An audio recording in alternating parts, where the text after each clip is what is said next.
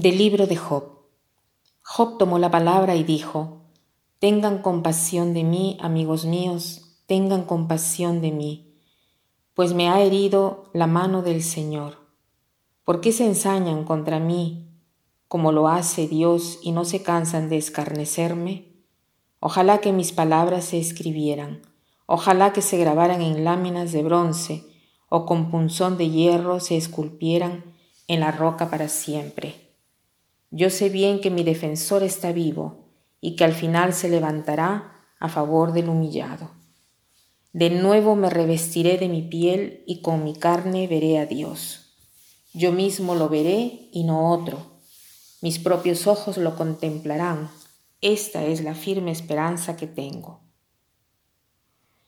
Son increíbles estas palabras de Job. Dense cuenta, este libro que ha estado escrito siglos antes de la venida de Cristo ya se ve cómo la fe era fuerte en el pueblo de Israel. Piensen qué hermosas palabras han sido puestas en la boca de Job.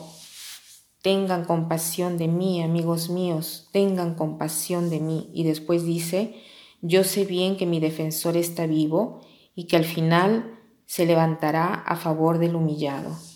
De nuevo me revestiré de mi piel y con mi carne veré a mi Dios. Yo mismo lo veré. Aquí hay una fe increíble. El libro de Job es un libro de un hombre que no ha perdido jamás la fe. No obstante, haya sido probado, no obstante, sufra terriblemente. Job no es que tiene la paciencia de Job, como se dice. Él, en cambio, es rebelde porque se queja. pero podemos hablar de la fe de Job. Job no pierde jamás la fe en Dios. Los amigos lo ponen en dificultad, son pesados en lugar de consolarlo, lo hacen sufrir más. Porque sí, es verdad, al inicio sufren con él sin hablar, pero después, cuando hablan, lo acusan de ser el pecador número uno. Pero Job sabe que no es un gran pecador. Tantas veces nosotros podemos tener esa mentalidad, pensamos, ¿Por qué tengo estos sufrimientos? Dios se la ha agarrado conmigo. ¿Qué cosa he hecho de mal para que me suceda esto? Esta es la mentalidad del Antiguo Testamento, la mentalidad equivocada que piensa que Dios nos trata según lo que hemos hecho, que si hemos sido buenos nos premia, que si hemos sido malos nos castiga. No es así. El sufrimiento es un misterio pero no en base al mal o al bien que hemos hecho. Es un misterio solo si Dios sabe por qué algunos sufren más y por qué otros sufren menos. El sufrimiento, desde cuando Cristo lo ha asumido en la cruz, lo ha hecho ser algo de divino. El sufrimiento es potente, puede incluso llevar salvación.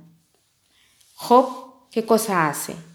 Se queja, Así como nosotros nos quejamos a veces con, Dios y nos preguntamos por qué Dios es así. Pero Job no reniega de Dios, se queja con Dios y esa queja se convierte en oración. Entonces, el propósito de hoy podría ser que aunque tengamos algo por qué lamentarnos, no hacerlo con nosotros, sino de dirigirnos a Dios como si fuera una oración, como para decir, Señor, interviene en mi vida, yo sé que tú estás presente, yo sé que tú vences, pero que te sienta más en mi vida. Entonces este sufrimiento nos purificará siempre más y nos hará percibir más lo que percibió Job. Él percibió y vivió de la esperanza. Yo sé bien que mi defensor está vivo y que al final se levantará en favor del humillado, yo y ningún otro. Pidamos al Señor de reforzar nuestra fe y tratemos de renovarla cada día. Quería decir dos palabras en cuanto a Santa Teresita del Niño Jesús, visto que hoy es la fiesta de Santa Teresita del Niño Jesús.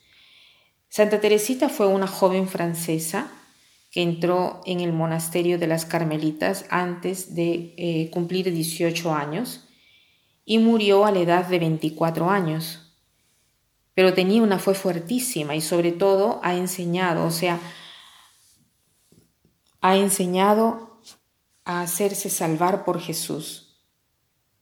No tener la presunción de hacer qué cosa, sino hacer cada cosa con amor, hacer las cosas ordinarias de cada día con un amor extraordinario. Esto es lo que ha enseñado ella. Y para terminar, quiero citar una frase de Santa Teresita que dice así, las pruebas ayudan mucho a separarse de la tierra, hacen mirar a lo alto, más allá de este mundo. Que pasen un buen día.